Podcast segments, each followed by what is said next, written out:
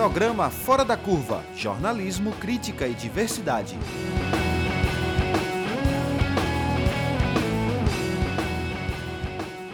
Olá, ouvinte da Universitária 99.9 FM, da Rádio Paulo Freire 820 AM, e você que nos acompanha pelas plataformas digitais. Começa agora mais uma edição ao vivo do Fora da Curva. Eu sou Maria Eduarda Rocha, jornalista e professora do Departamento de Sociologia da UFPE.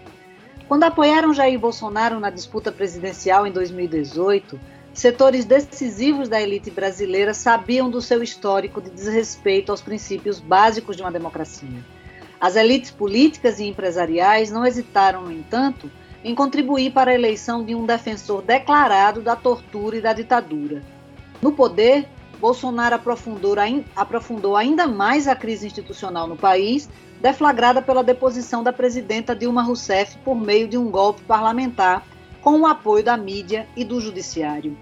No momento em que o Brasil vive novamente uma disputa decisiva em meio a ameaças de questionamento do resultado das urnas, é importante entender quais os reais interesses dos setores que apoiam a reeleição de Bolsonaro e os ataques dele ao sistema eleitoral. Por isso, o Fora da Curva de hoje pergunta: quem ganha quando a democracia perde? Para responder a esta questão, um livro lançado recentemente pode nos ajudar. Democracia na Periferia Capitalista, Impasses do Brasil, publicado pela editora Autêntica. O livro é de Luiz Felipe Miguel, professor do Instituto de Ciência Política da Universidade de Brasília, UNB. Luiz Felipe é hoje um dos principais pensadores das relações entre democracia e desigualdade no Brasil. Está aqui com a gente hoje. Seja bem-vindo, Luiz Felipe. Obrigado, Maria Eduarda. Bom dia, é um prazer estar aqui conversando com vocês de novo. Nós também convidamos para a conversa de hoje Carmen Silva, doutora em Sociologia, pesquisadora e educadora do SOS Corpo, o Instituto Feminista para a Democracia. Sempre bom ter você com a gente, Carmen. Bom dia, Maria Eduarda, Luiz Felipe, bom dia, ouvintes do Fora da Curva. É sempre um prazer estar aqui com vocês.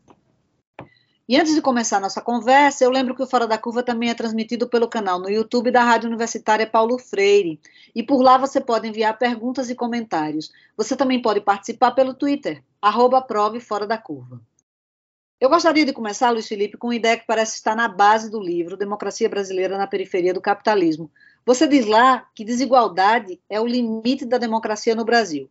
Ou seja, enfrentar a desigualdade coloca em risco na democracia, a democracia. Sempre que se enfrenta a desigualdade, a democracia balança. É, você pode me explicar melhor isso para os nossos ouvintes? O que é que isso representa para o atual contexto que a gente está vivendo? Olha, eu acho que isso é uma constante das experiências de democracia no Brasil. Porque a democracia, ela de alguma maneira, ela é, é, promove a igualdade, certo? A democracia se baseia numa noção de que todos os cidadãos e cidadãs têm igual potencial para contribuir na formulação das políticas é, de Estado, para contribuir igualmente na formação de um projeto é, de sociedade. É claro que essa igualdade ela é inicialmente apenas formal, abstrata, né? porque as pessoas, concretamente, têm menos condições umas de participar, de influenciar do que outras. Isso depende de muitas é, variáveis, por exemplo, quem tem mais dinheiro, quem tem mais poder econômico. É, portanto, isso favorece é, os mais ricos. Quem tem a capacidade de determinar investimento econômico, portanto, isso favorece os proprietários. Quem tem mais tempo livre, certo? E quem é que tem menos tempo livre? Os trabalhadores têm menos tempo livre, as trabalhadoras, em particular, têm, têm menos tempo livre. Tudo isso impede que esse potencial igualitário se realize mas de alguma maneira ele pode encontrar caminhos para que as maiorias tenham maior influência, né? A gente vê isso todos os dias. A gente está vendo isso agora. Esse pacote de bondades do Bolsonaro, que vai contra a política econômica que seu governo sempre é, é, quis é, colocar em prática, né? E ela só existe por quê? Porque, bem ou mal, vai depender do voto das pessoas, então seus interesses, mesmo que seja de maneira manipulada, têm que ser levados em conta quando, é, é, a, vamos dizer assim, a pedagogia da democracia é, começa a se realizar, ou seja, quando as pessoas comuns, as pessoas é, é que, não, que não têm é, nenhum recurso de poder específico, elas percebem que de alguma maneira elas se podem ouvir, se fazer ouvir por meio desse pequeno espaço de participação democrática que é o voto, e passam, portanto, a premiar quem faz políticas é, que reduzem a, a, miséria, que reduzem o desamparo, que, que reduzem a pobreza, aqueles que se beneficiam com essa ordem desigual começam a se incomodar. Não é que a gente estivesse vivendo momentos revolucionários, mas em 1964 a democracia ela vai ser rompida na hora em que um governo, um governo reformista, se propõe a, adotar medidas que reduzem a desigualdade é, no Brasil. E a mesma coisa aconteceu em 2016. A presidente Dilma foi é, é vítima de um golpe e se a gente for observar a narrativa que se constrói para esse golpe, é central nessa narrativa a ideia de que alguns setores privilegiados tinham de que as diferenças sociais que separavam da base da, da pirâmide estavam diminuindo.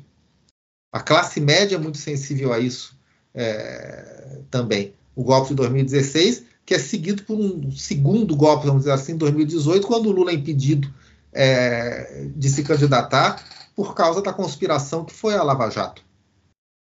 Então parece que, que a, gente sempre vive. Eu acho que essa é uma tensão comum à, à relação entre democracia e capitalismo, mas que se manifesta de uma maneira especialmente aguda num país como o Brasil, que é um país profundamente desigual, que tem uma, uma classe dominante, uma elite que, é, é, na verdade, é dominada, né, porque internacionalmente tá, é, não, não tem autonomia, tem, tem que seguir a, a, as diretrizes do, das classes dominantes internacionais e que, portanto, tem que reafirmar a sua, a sua importância, garantindo essa distância muito grande em relação ao povo. Eu costumo dizer, é uma classe dominante que tem alergia à igualdade.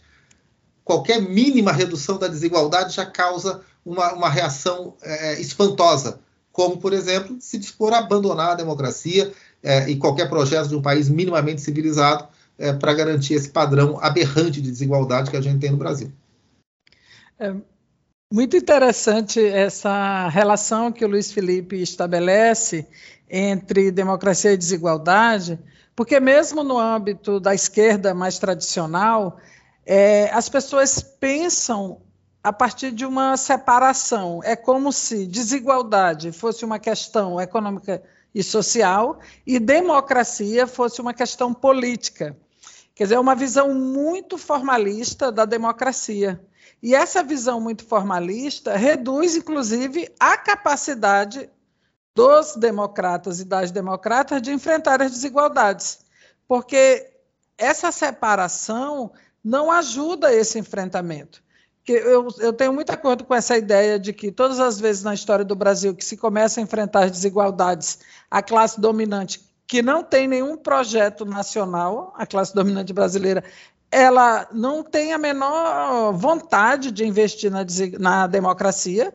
Todas as vezes que a desigualdade começa a ser enfrentada, vem um projeto autoritário, mas também a, os setores de esquerda têm muita dificuldade de fazer essa relação de uma forma muito profunda entre, entre desigualdade e democracia. É como se democracia fosse apenas a participação formal na escolha é, do parlamento, do executivo, fosse apenas o ato de votar.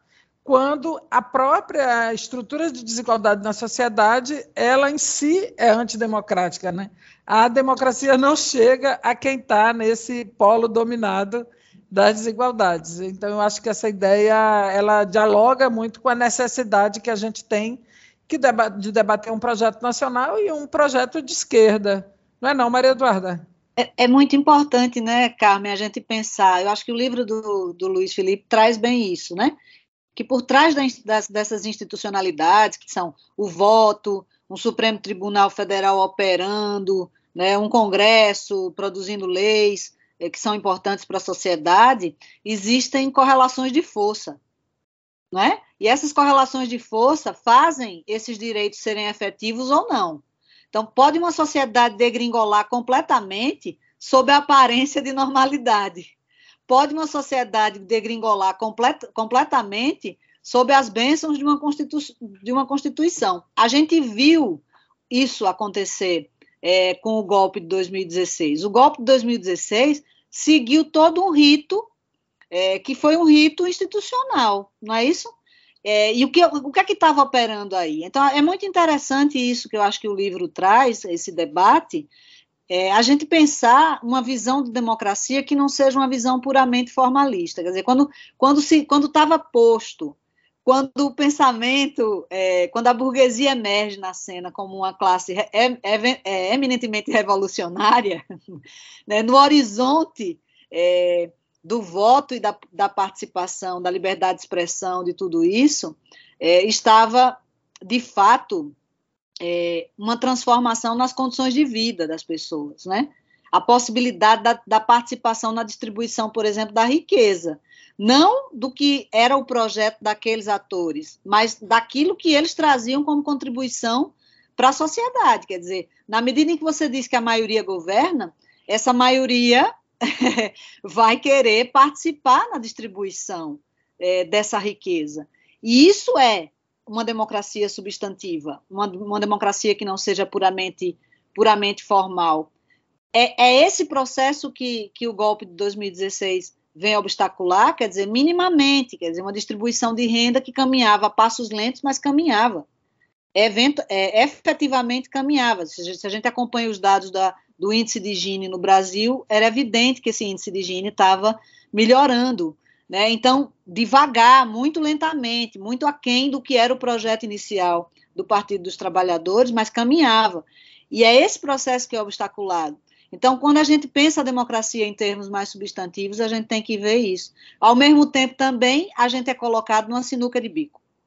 Qual é a sinuca de bico, na minha opinião? E aí eu quero ouvir vocês, se vocês concordam ou não. A sinuca de bico é essa institucionalidade é importante para que havendo uma correlação de forças, a gente avance. Quer dizer, quando a gente pensa o golpe de 64, para as pessoas que viveram naquele contexto, fez uma diferença importante você ter habeas corpus ou você não ter habeas corpus. A gente tem hoje uma deterioração clara da democracia brasileira, mas há uma diferença entre você ter algumas garantias legais, mesmo que essas garantias legais não estejam operando, por exemplo, na favela às duas horas da manhã, e aí a luta é para que essas garantias legais operem em qualquer espaço territorial brasileiro, em qualquer momento, para qualquer pessoa, de qualquer classe, raça e gênero. É, mas o fato é que faz uma, faz uma diferença você ter essas garantias legais é, minimamente, potencialmente operando, ou você ter a suspensão dessas garantias legais de uma vez por todas. É, Para as pessoas que estão nesse contexto, faz essa diferença. Então, a democracia formal não é suficiente, mas ela é necessária. Eu não sei, eu queria ouvir vocês. O, o seu livro, Luiz, ele me fez pensar muitas coisas. Eu acho que ele traz uma. Ele faz uma costura de várias coisas que a gente viveu e sentiu na pele, e ele é muito interessante para a gente fazer o ponto, vamos dizer assim desse ciclo histórico que a gente está vivendo. É, bom, Eduardo, eu concordo muito com o que você disse. Eu acho que às vezes tem uma tradição, quer dizer, tinha, eu acho que ela está hoje menos forte, na esquerda, que julgava que ah, essa democracia burguesa é pura formalidade, não tem a menor importância, esses direitos não vigoram. Na prática, na verdade, é claro que, que vamos dizer assim, o alto discurso da democracia é, liberal se realiza muito pouco na, na prática, mas a existência desse autodiscurso e as brechas que, que ele coloca são absolutamente é, é, essenciais, certo? Eu acho que o, que ficou do saldo da nossa terrível experiência da ditadura foi isso, como você falou, quer dizer, é, é diferente se você pode expor o dissenso, certo? Mesmo que os meios de comunicação não deem espaço, mesmo que o debate seja enviesado, ou se você vai ser preso por, por expor uma, uma, uma, opinião contrária. É claro que isso faz toda a diferença. É claro que faz diferença se você vai ser torturado é, ou, ou, se você não vai ser torturado, se você vai ser exilado, se você não vai, vai ser exilado. Mas, ao mesmo tempo, é importante perceber que essa democracia ela é muito autolimitada. Quer dizer, as pessoas têm direito de votar de quatro em quatro anos. Essa é a participação, espaço de participação que está dado para elas. Agora, quais são as relações que elas têm no dia a dia? Certo? Na família, na escola, no trabalho, elas são premiadas se elas obedecem, não se elas pensam com a própria cabeça, não se elas querem é, contribuir para construir alguma coisa coletivamente. Então a gente tem uma vida cotidiana toda calcada no autoritarismo. É claro que a gente não está formando pessoas que vão atuar democraticamente com, com grande competência. Então é um processo complicado que a gente tem de é, abrir é, esses potenciais de participação que essa democracia dá. O que, que aconteceu no Brasil? Eu acho que isso é, é importante e me ajuda a, também um pouco a entender, eu acho, quais são os nossos dilemas hoje. O que aconteceu no Brasil é que, de alguma maneira, esses espaços foram sendo utilizados. Por que, que o PT permaneceu é, é, ganhando quatro eleições é, presidenciais seguidas e só não ganhou a quinta seguida porque o candidato foi impedido de concorrer, naquele contexto que a gente sabe? Porque as pessoas reconheceram políticas que favoreciam seus interesses mais básicos. Eram as políticas que eu sonhava de forma nenhuma, certo? Mas, sem dúvida, foram políticas que reduziram a fome, deram às pessoas uma segurança existencial mínima. Né? Permitiu que, essa, que, uma massa é, é, de pessoas sem nenhum horizonte no Brasil tivesse o mínimo e, com esse mínimo, fosse capaz, por exemplo, de negociar a venda da própria força de trabalho em condições minimamente melhores. Isso era um, um, um, uma reclamação comum, né? As pessoas não querem mais trabalhar, por quê? Porque não estavam mais aceitando salário de fome porque tinham outras condições. Né? Redução, por exemplo, do emprego doméstico, porque as pessoas tinham outras alternativas com emprego é, aquecido. Então, tudo isso é, é, tudo isso mostra que as pessoas entenderam que pelo voto elas que expressa muito pouco, mas elas podiam expressar é, podiam expressar alguma coisa. Essa possibilidade de expressão apenas pelo voto é o que a gente chama de uma democracia mínima. Com o golpe de 2016, a gente passou a viver o que eu chamo de uma democracia menos que mínima. Porque as pessoas só podiam expressar pelo voto, mas se o voto era de uma determinada maneira, grupos poderosos iam lá e impediam a validade do voto. Foi o que aconteceu com a retirada da Dilma, foi o que aconteceu com o impedimento é, do Lula. E eu acho que o nosso dilema é que a gente está hoje querendo recuperar essa democracia mínima que a gente perdeu. É claro que é importante recuperá-la. Mas a questão é qual é o preço que a gente paga para recuperar isso. Porque a gente vê hoje, todo mundo assina manifesto pela democracia, eu também assinei, eu acho que tem mais que fazer esses manifestos. É, mas, por outro lado, existe uma tentativa de cerceamento do que seria a possibilidade de uma política de um novo governo. É, parece que o horizonte tem que ser recuperar a democracia eleitoral, a vigência das liberdades é, liberais, mas que mais do que isso não se avança. Porque tem que ser um governo tipo assim, coração de mãe, todo mundo entra, e daí nenhum interesse pode ser enfrentado. Mas só que daí, o que, que a gente vai ter? A gente vai ter uma democracia que vai ter que se negar permanentemente. A gente tem democracia porque as pessoas votam, porque tem o, o império da lei, porque tem separação de poderes. Mas as pessoas votam, mas elas não podem incidir nas políticas centrais do Estado, porque não pode ter uma política mais agressiva de redução das desigualdades, porque você não pode enfrentar determinadas formas de violência é, estrutural, porque isso vai me mexer com, com os grandes interesses. Então, acho que, é, claro, a gente não, não vai sonhar que a gente muda a correlação de forças de, é, de uma hora para outra, mas a gente não pode abrir o horizonte de uma transformação social é, mais profunda. Eu acho que um dos valores da democracia é que ela permite que a gente construa a força para ter essa transformação social. Uma democracia que impede isso é uma democracia que já está, então, é, pela metade. Acho que a gente está numa situação tão desesperadora, quer dizer, que muita gente acha que tudo que a gente quer é não ter um psicopata no poder. Né? Nossa, a gente vê um presidente que não quer matar as outras pessoas, a gente já.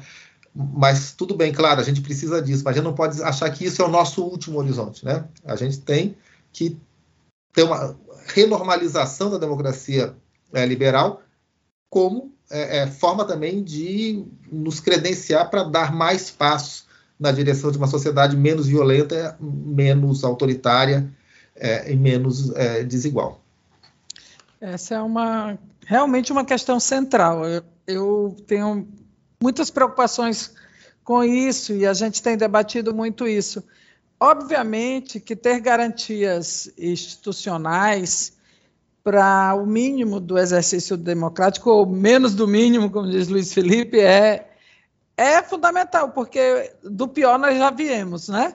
Durante a ditadura militar, eu gosto sempre de lembrar isso nos debates, que era proibido comerciários participar da mesma reunião com bancários. Eu acho assim, hoje você olhando, é um absurdo tão grande que duas categorias de trabalhadores e trabalhadoras não possam se reunir juntas para pensar qualquer coisa é um absurdo hoje, mas era proibido isso. Então, para ver a que ponto se chega né, numa ditadura. Então, óbvio que ter o mínimo de garantias institucionais é fundamental, mas a gente também precisa ver um pouco além, porque, por exemplo, na, durante a ditadura nós vivíamos para os oponentes da ditadura sessões de tortura, desaparecimentos e tal. Hoje nós continuamos vivendo, inclusive as pesquisas indicam o aprofundamento da tortura e dos desaparecimentos e, e dos crimes é, do Estado contra a população negra, periférica e tal, que indica uma permanência desse tipo de prática profundamente antidemocrática, mas que no debate majoritário ela não é vista como tendo algo a ver com democracia.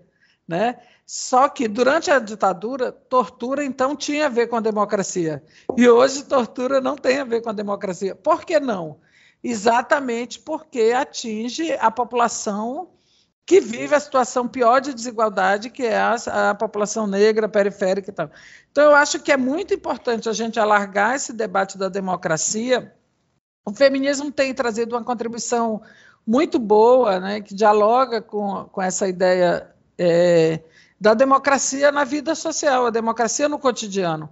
Porque nós não podemos ter relações sociais profundamente desiguais e autoritárias no cotidiano e imaginar que no sistema político, então, nós vamos ter algo que seja uma, uma solução democrática. Quer dizer, essas duas coisas estão interligadas. Mas, para mim, isso bate num ponto que eu queria colocar aqui no debate, que é obviamente, dentro do, de garantias institucionais, a gente precisa tentar alargar o nosso horizonte utópico, né? não nos restringir ao mínimo e as condições para o mínimo, no sentido do que tínhamos antes, também não me parecem estar dadas hoje. Então, como é que nós alargamos essa, essas possibilidades? O que, que a gente pode fazer hoje para que a gente, no futuro breve, possa ter uma alteração de correlação de força e não se prenda apenas a ter um candidato que vai ganhar as eleições, bom, que a gente não sabe porque ainda estamos a dois meses das eleições e temos vivido ameaças muito fortes de melar esse pleito por conta por parte do bolsonarismo, né? Então, ameaças e ações concretas de violência política têm sido colocadas no, no cenário e colocam em risco o, o, a própria eleição. Mas pensando que a gente tem que resistir a essas ameaças e temos uma tarefa a mais, que é para alargar esse horizonte de pensar em como fortalecer o campo popular, como alterar a correlação de forças para poder se impor numa eventual vitória do presidente Lula com propostas que possam alargar as perspectivas democráticas e melhorar as condições de vida das pessoas, e, ao mesmo tempo, num cenário B que nós não queremos, mas que é um cenário possível, é, como que podemos alargar também as nossas condições de resistência. Então, se hoje a gente é, aceita as coisas como estão e começa a fazer festa, né? E se ou vai para debaixo da cama com medo do golpe, ou começa a fazer festa porque Lula já ganhou, quer dizer, as duas atitudes, elas são atitudes que não alargam os horizontes de possibilidades para o campo democrático popular. Pelo menos esse é o debate que a gente tem feito no movimento feminista, né, e acho que ele, ele precisa ganhar força né, nessa conjuntura. Que se a gente não agir agora, os riscos, do meu ponto de vista, são muito maiores eu acho que é, é bem complicado. A gente está num cenário complicado, no sentido de que, fazendo a ponte entre a discussão é, nesses termos mais gerais, para esse cenário mais imediato que nós temos pela frente, algumas candidaturas de esquerda importantes têm se viabilizado com essa aproximação com o centro, inclusive a, a, a do próprio Lula. Né? A, gente tem aqui o caso de Marília Reis aqui, a gente tem o caso de Freixo no Rio, a gente, né? Várias candidaturas têm se desenhado dessa forma. É, ao mesmo tempo, a gente tem tido esses manifestos, por exemplo, hoje, por exemplo, a Fiesp lançou o um manifesto em que o presidente diz que é, não existe liberalismo sem democracia e Estado de Direito. Entenda-se aí liberalismo como economia de mercado, né? Ou seja, o mercado precisa operar é, segundo regras que são a do Estado de Direito, na, nas falas do presidente da Fiesp. Entretanto, é, boa parte, a maioria dessas elites econômicas, né, com, é, sediadas inclusive dentro da própria mídia tradicional, apoiaram é, a ascensão de Bolsonaro é, por um sentimento profundamente antipetista no último ciclo histórico. Vocês acreditam que, que primeiro, que há de fato uma mudança de, de posição, que isso é expressão de uma mudança de posição recente, que tem a ver com essa aproximação é, ao centro da candidatura de, de Lula, é, o que, é que, o que é que isso significa, esse, esse, esse manifesto da, da Fiesp, o que é que isso sinaliza para a gente, do ponto de vista desse, dessa tal correlação de forças? E mais do que isso, se é assim, a gente retoma a pergunta da, da, da que dá título ao programa, né? Quem ganha quando a, quando a democracia perde? Se de fato esses setores abandonaram o barco do bolsonarismo, que muitos deles no qual eles, muitos deles estiveram embarcados no, nas últimas eleições, é, quem é que ficou nessa aventura anti-urna, anti-TSE, e sabe-se lá mais Deus o quê, porque vocês, a gente sabe a quantidade de, de teoria da conspiração que está circulando, é uma coisa absurda, né, assim, esse 7 de setembro, meu Deus, é, vai ser vai ser o 7 de setembro, vai estar tá, tá aparecendo o Dia das Bruxas, né? Dia das Bruxas não, que as bruxas eram figuras interessantíssimas. O dia de qualquer outra coisa, dia de uma coisa horrorosa, né? Então, eu não sei como é que vocês veem isso. Se, se de fato, como é que a gente lê essa, essa postura de setores tradicionalmente antipetistas assinando esse manifesto, que eles fazem questão de dizer que é a partidária em defesa da, da democracia, é porque esse, esse, essa, essa defesa do Estado de, de Direito não funcionou em 2018, porque Bolsonaro não mudou, ele não se revelou como que ele é depois de eleito, ele já era o elogiador de um torturador, ele já era um defensor da ditadura, então esses setores não tiveram, esse, algumas dessas, desses setores não tiveram esse tipo de problema, de, de, de, por, um sentimento antipetista, mudou uma parte, vocês acreditam nisso? É, e se é assim, quem ficou? Quem ficou nessa, nessa, nessa aventura é, de questionamento da, da, da, da, da credibilidade das urnas e de possibilidade de, de acirramento do conflito político caso Bolsonaro venha a ser derrotado nas eleições presidenciais de outubro. Só para lembrar, estamos aqui com Luiz Felipe Miguel, professor da UNB, e Carmen Silva, pesquisadora do SOS Corpo, para os nossos ouvintes e nossas ouvintes. Luiz Felipe, você quer começar? Posso começar. Eu acho que, na verdade, é, enfim, Bolsonaro. Eu, eu confesso para vocês que se passaram aí quatro anos, eu continuo pasmo ao pensar que um sujeito como ele foi eleito presidente da República no Brasil, certo? ele é um sujeito assim, ele é completamente desqualificado, ele é desqualificado politicamente, ele, ele é desqualificado intelectualmente, é desqualificado moralmente para o cargo que ele ocupa. Como é que foi possível que ele, que ele tenha chegado lá?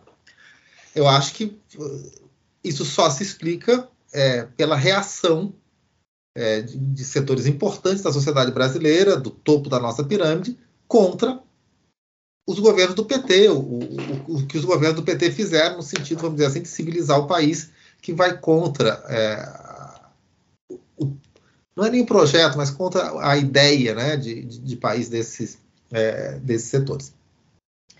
E eu acho que existia, de, de, parte de alguns deles, a ideia de que o, que o Bolsonaro ele aceitaria ser uma espécie de rainha da Inglaterra é, na presidência da República, certo? Que ele seria capaz de reconhecer sua própria é, incapacidade para o cargo, e surgiram vários aí é, é, é supostos, é, supostas eminências pardas, né? aqueles que governariam no lugar. O Mourão queria governar no lugar do Bolsonaro no começo do governo, o Guedes, o Moro, e o Bolsonaro colocou todo mundo no bolso, que é impressionante, porque, enfim,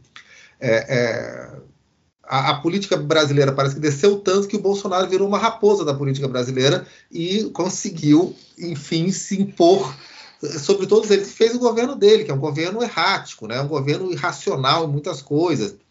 É, atende alguns interesses, mas o principal interesse que atende é o interesse do clã, é o interesse é, é, é, é do, dos grupos milicianos aos quais ele está intimamente ligado e que prejudica, então, interesses mais importantes é, de outras maneiras. Mas eu acredito que Bolsonaro pode cumprir para esses setores que o apoiaram em 2018 e hoje é, estão saindo do barco um último grande serviço, que é o serviço dele ser o bode que estava na sala. Então, o nosso objetivo é tirar o Bolsonaro e o resto todo fica. Tira o Bolsonaro, mas já não consegue sequer recolocar de pé a Constituição de 88. Que a Constituição de 88 foi rasgada aí por essas emendas, por essas é, é, é, reformas que vieram de Temer para cá. Certo? É, a, a, o que, que, o Pacto Constitucional de 1988 nos dizia? Que existia, pelo menos é, da boca para fora, um projeto de um país que desse uma condição de vida mínima para todo mundo, que estendesse. A gente conseguia fazer, não conseguia. A Carmen falou muito bem, quer dizer, os direitos, a Maria Dota, os direitos param em, em determinados espaços, né? Você tem para muitas populações brasileiras, o Estado não aparece como sendo aquele que provê, certo, a saúde, a segurança, é, a, a, a, educação. O Estado aparece só na figura da repressão, certo? E, e a gente não conseguiu a, avançar nisso. Embora eu também não ache, como alguns setores da esquerda colocam, ah, então. Não, a gente está pior na tarefa de, de, proteção a esses grupos, esses grupos poderem se organizar e reivindicar, se a gente não tem direitos para ninguém. Mas daí a gente é, é, não vai conseguir nem fazer isso, a gente não vai conseguir re, recompor os direitos trabalhistas mínimos. Né? A gente não vai conseguir recompor o investimento estatal na saúde, na educação, nos programas de redução de diferentes tipos de desigualdades. A gente vai continuar é, é, sofrendo a chantagem do fundamentalismo religioso em tantas é, é pautas, gente não vai enfrentar nada. Só para tirar o Bolsonaro, só para retirar. Então, na verdade, gente está retirando a irracionalidade completa da, do centro do poder. Então, Bolsonaro cumpre esse papel. Quer dizer, quando a gente vê a pressão para que o Lula e, e, assim, acho, Maria Eduardo, você é general. O Lula não está simplesmente acenando ao centro, está acenando à direita em, em, em, muitas pautas. E cada vez que o Lula fala algo mais progressista, vem um monte de gente para dizer que ele devia ter ficado calado, que não devia mexer nisso, naquilo. Né? Não sei se vocês devem lembrar da declaração dele meses atrás, dizendo que o, que o aborto é, era uma questão de saúde pública. E daí gente que nunca critica o Lula, que Lula é praticamente Messias, foi lá criticar e dizer que ele não podia ter falado isso. Então não pode falar nada, não pode criticar é, a interferência militar é, é, no poder civil, porque Melindra não pode falar da mídia, não pode falar dos direitos das mulheres, não pode falar da população LGBT, sabe? Então, eu acho que o que a gente tem que entender é que, e isso é uma lição que a gente pode ter quando a gente olha para os governos petistas também, a direita nunca para de fazer pressão pelos seus interesses. Ela está sempre pressionando com os meios de que dispõe o poder do dinheiro, o poder da mídia, as fake news, a pressão no, Congresso, o lobby, a corrupção, são estão sempre presentes.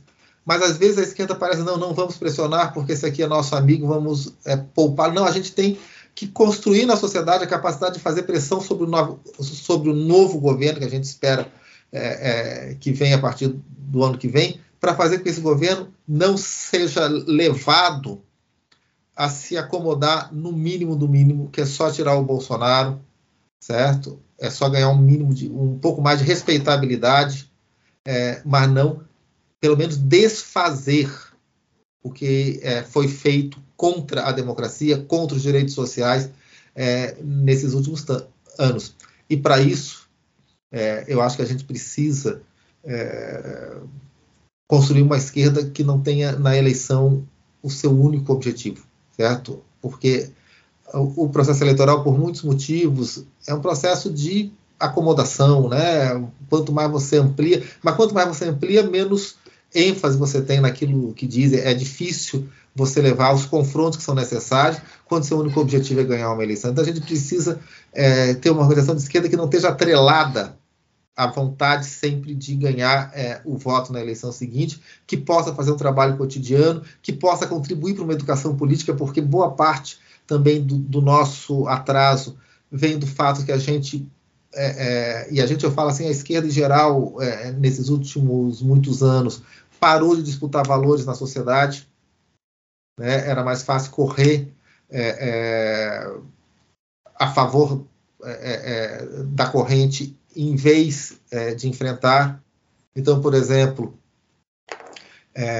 você vê esse discurso, que era o discurso dos governos do PT, de que estava levando todo mundo para a classe média. Daí desaparece a ideia de classe trabalhadora. Os trabalhadores, quando têm o direito, eles param de se ver como trabalhadores, eles se veem como classe média. Como é que você constrói é, é, uma ação política de classe é, dessa maneira? É, o discurso da igualdade de oportunidades, que é um discurso tipicamente é, é, neoliberal, porque você tem a igualdade, depois é a competição em cada um por si. Então, você, em vez de enfatizar a solidariedade, você enfatiza é, formas é, é, meritocráticas de competição que são profundamente é, é, atrasadas.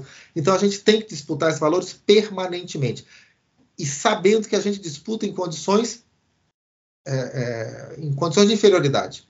Que a gente não tem dinheiro, a gente não tem a grande mídia, certo? A gente não tem os grandes aparelhos de, de difusão das representações do mundo, difusão das ideologias, mas enfim, sempre foi esse o nosso o nosso trabalho. Quer dizer, se para a gente mudar o mundo a gente precisasse estar em condições vantajosas, o mundo não mudava nunca. Né? Tudo que foi conquistado pelas classes trabalhadoras, pelas mulheres, pela população LGBT, pelo foi em condições é, desfavoráveis. E, enfim, é, não é bom, mas é o nosso jeito.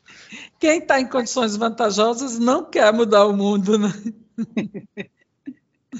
É, é muito, é muito isso. Assim, eu queria comentar um pouco sobre essa coisa do manifesto da Fiesp, porque já estava esperado, né? Eles já, já tinham anunciado isso e hoje também eu vi, quer dizer, até não chequei, mas vocês me, me corrijam se eu estiver errada, um pronunciamento do comandante das Forças Armadas dando também uma posição de respeito às eleições, de que o papel das Forças Armadas é fazer o trânsito das urnas, garantir a segurança e tal. Então, eu acho que tem um significado óbvio na correlação de forças.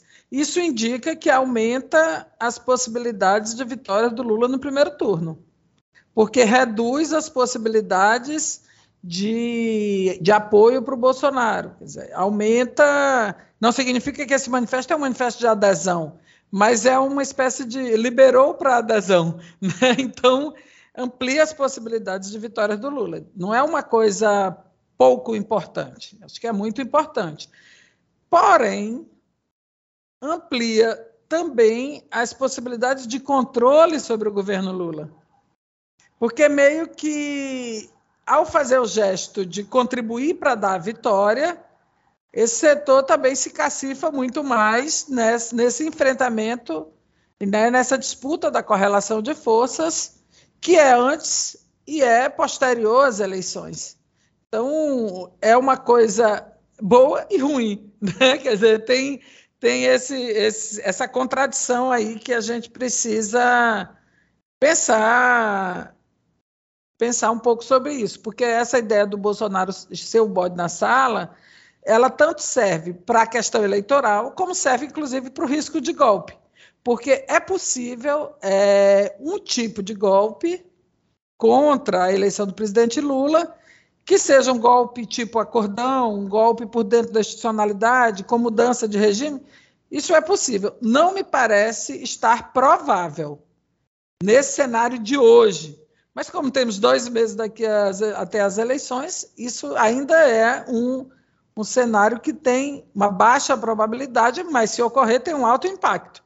Então, mas também é possível ganhar, o Lula ganhar e ganhar no primeiro turno, o que dá uma força grande para o presidente Lula, mas não significa uma grande força para os setores de esquerda, para os movimentos sociais, para os setores populares, porque este ganhar no primeiro turno pode ter sido favorecido e pode ser lido como sendo favorecido pelo manifesto da, da Fiesp, pelas declarações das Forças Armadas, pela declaração dessa carta, que é, é bem ampla, bem geral.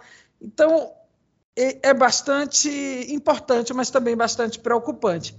Eu acho que fica para a gente a, a exigência é, de como é que, que nós podemos, enquanto mídia alternativa, enquanto, enquanto setores intelectuais de esquerda, enquanto movimentos sociais, é, colocar a, a construção de uma força capaz de ter uma incidência nessa correlação de força. Acho que o 11 de agosto, que é um dia de mobilização nacional, puxado, por um lado, pela campanha Fora Bolsonaro, né? que reúne Frente Brasil Popular, Frente Povo Sem Medo, movimento estudantil, movimento de mulheres, movimento sindical, movimento negro. Quer dizer, como essa mobilização. Por outro lado, tem também as mobilizações chamadas pela, pelos signatários da Carta aos brasileiros. Né? Então, como é que isso pode apresentar no cenário uma força política popular, uma força política da sociedade civil capaz de ter algum protagonismo nesse processo eleitoral.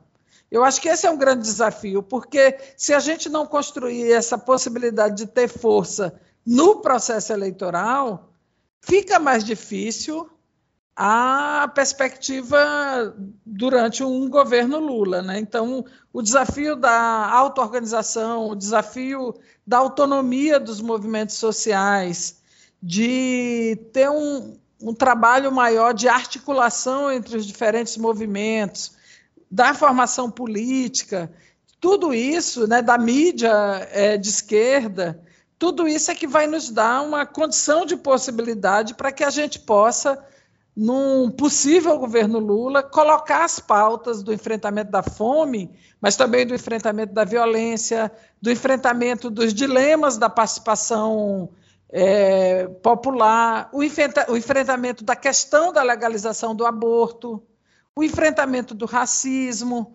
Quer dizer, todos esses elementos, eles, para estarem na agenda do próximo governo, eles precisam estar na agenda da campanha.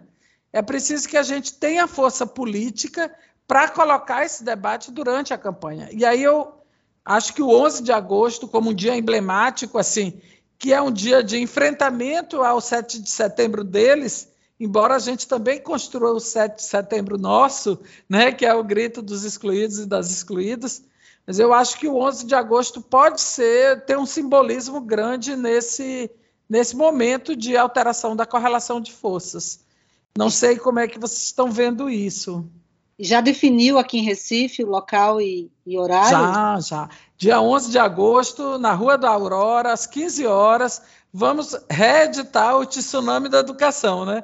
Os estudantes e as estudantes estão prometendo essa reedição do Tsunami da Educação. Agora, todos os movimentos sociais, todas as pessoas que querem, que lutam por justiça e democracia aqui na nossa cidade, estão chamadas a construir o 11 de agosto. Não apenas a ir participar, né, mas a construir essa mobilização. Eu acho que é nossas esperanças residem nas ruas.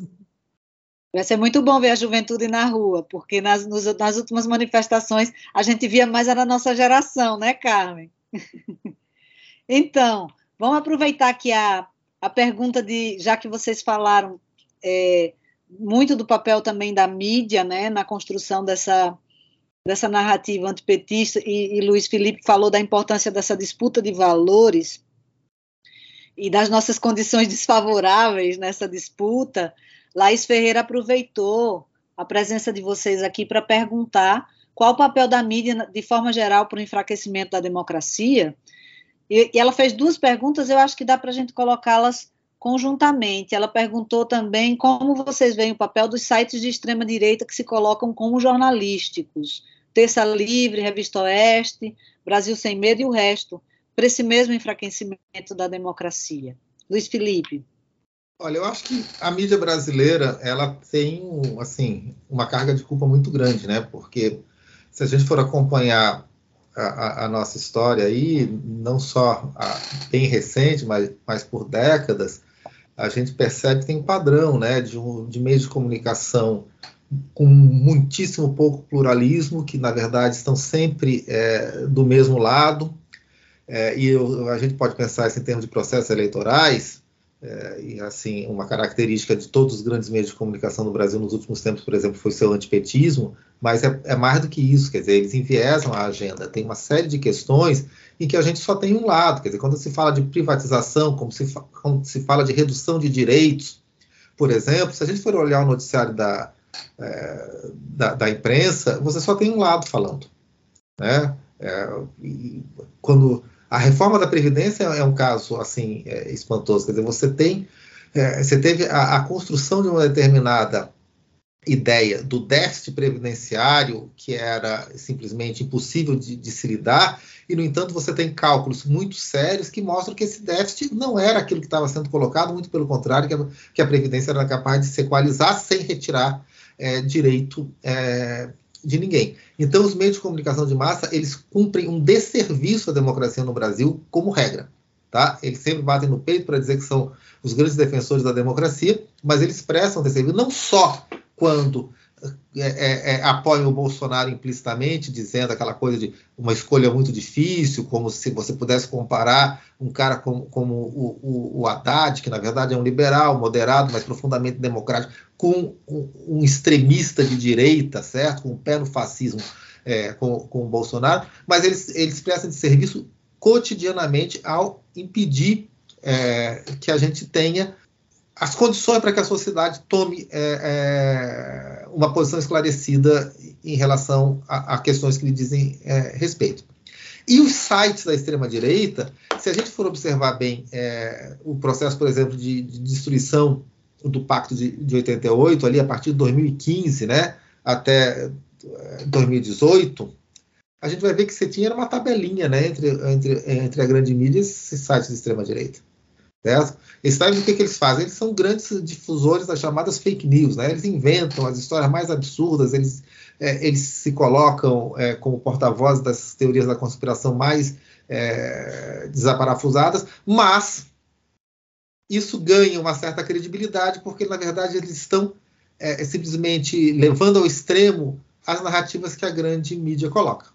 Quer dizer, quando você diz, é, como eles diziam que o Lula tinha um castelo no Uruguai, porque o filho do Lula era o dono da, da Friboi, é, esse negócio que é, um, que é, um, absurdo, ele ganha a possibilidade de credibilidade porque a mídia estava martelando o tempo todo nos grandes esquemas de corrupção e nas coisas que o Sérgio Moro é, e o Dallagnol diziam, etc. Então, você tem um, um, ambiente informacional que foi criado no Brasil.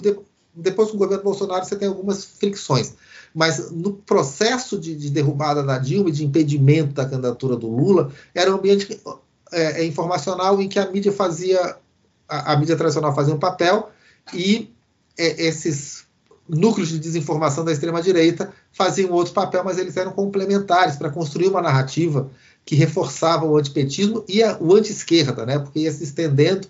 Então, esquerda é uma coisa bem ampla para esse pessoal, né? Até o Dória é capaz de ser incluído é, nesse grupo.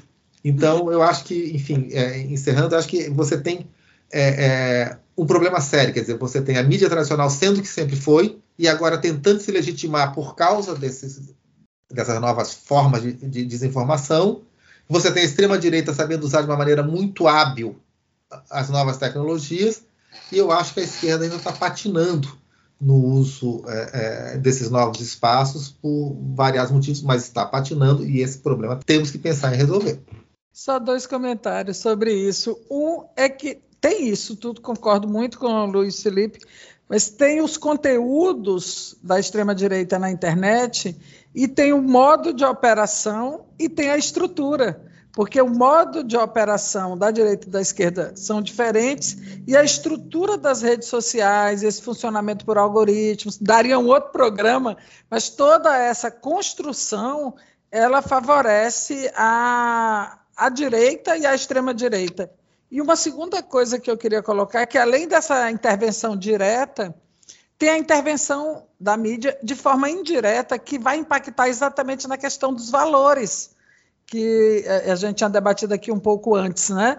Porque passa desapercebido, mas vão se propagando né, inúmeros valores, seja uma coisa, entre aspas, engraçadinha, de um personagem que chama cotidianamente a sua esposa de bruaca, né, e como isso repercute na construção da, da, subjetividade feminina e como isso reforça a desigualdade de gênero, até é, outros elementos né, ligados aí ao racismo, à produção da pobreza e tal. Então, são, são também formas indiretas de impactar que reforçam o autoritarismo, que reforçam as relações sociais como elas estão estruturando a nossa vida, né, a nossa vida cotidiana. Então, eu acho que tem esses dois elementos aí que eu queria contribuir na, na discussão da mídia. A ficção é importantíssima, a novela pega as pessoas desarmadas, né? Diferente Exato. do jornalismo, a novela, a novela tem um papel importantíssimo num país como o Brasil para a construção dessa, desse imaginário coletivo. A gente está se aproximando do final. Eu queria só, talvez, aproveitar a pergunta. Por tudo que foi dito, a gente sabe que as eleições tem, a gente tem muito mais para reconstruir aí do que simplesmente o 2 de outubro poderá nos trazer. Mas Pergentina Vilarim pergunta, e, eu, em, um minuto, para só, só vai dar tempo mesmo de se despedir, diante do contexto que estamos passando, quais os riscos ao processo eleitoral? Luiz Felipe, você se despede com a, com a síntese de um minuto para essa, essa pergunta. Quais os riscos ao processo eleitoral? Olha, tentando ser bem sintético, eu acho que o Bolsonaro, no momento, ele não tem a força para dar o golpe. E ele até sofreu uns baques nessa tentativa. Mas ele pelo menos quer ter força para garantir que, uma vez o Lula eleito e empossado, ele, Bolsonaro, não possa ser responsabilizado por tudo que fez na presidência.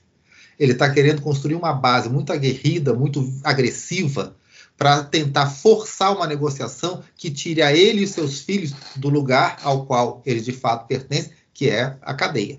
Certo? É, bem sinteticamente, só queria agradecer Agradecer a você, Maria Eduarda, Carmen, pelo diálogo. Foi, eu acho, muito, muito interessante. Pena que o tempo sempre é curto. A gente poder passar o dia aqui conversando, né? Carmen, dá tempo de dizer um tchauzinho.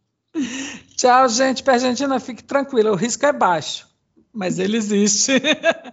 Tchau, gente. Foi um prazer estar com vocês. Nós estamos chegando ao final do programa, mas antes de encerrar, eu gostaria de fazer algumas recomendações para você que está interessado em entender melhor o momento político que estamos vivendo no Brasil e tudo que está em jogo nas próximas eleições. A primeira, claro, é o livro Democracia na Periferia Capitalista, Impasses do Brasil, de Luiz Felipe Miguel, que conversou hoje com a gente. A segunda recomendação é o filme Amigo Secreto, de Maria Augusta Nunes, que faz um resgate histórico da Lava Jato, destacando os impactos da operação no momento político que vivemos. Se você tiver oportunidade, vale a pena, tanto ler o livro quanto assistir ao filme. A propósito da Lava Jato, fica a dica para você visitar uma plataforma digital que acaba de ser lançada por um grupo de juristas, historiadores e jornalistas, também com a memória crítica da operação, Lava Jato. Eu me refiro ao Museu da Lava Jato. Basta procurar na internet que você encontra fácil. É importante, gente, resgatar esse momento da história política recente do Brasil para a gente entender como chegamos a esse ponto de tantas ameaças à nossa democracia e a necessidade de defendê-la. Eu gostaria muito de agradecer a participação de Luiz Felipe Miguel, professor de Ciência Política na UNB e autor do livro Democracia na Periferia Capitalista, Impasses do Brasil. Também a Carmen Silva, pesquisadora e educadora do SOS Corpo. Agradeço também a você que nos ouviu através da Universitária FM 99.9 e da Rádio Paulo Freire 820 AM ou nas plataformas digitais. Fora da Curva fica por aqui. Não esqueça que toda sexta-feira o programa é transmitido ao vivo, com reprises ao longo da semana. Esta edição também fica disponível nas plataformas digitais. É só procurar Fora da Curva para encontrar o podcast na plataforma de sua preferência. A produção desta edição foi de Ivana Fechini. Nas redes sociais, José Dionei Júnior. Coordenação nas redes sociais, Cecília Lima. Coordenação de transmissão e streaming, Catarina Polônio. Operação de áudio na Universitária FM, Chico Rocha. Acompanhe as redes sociais do Fora da Curva e até o próximo programa.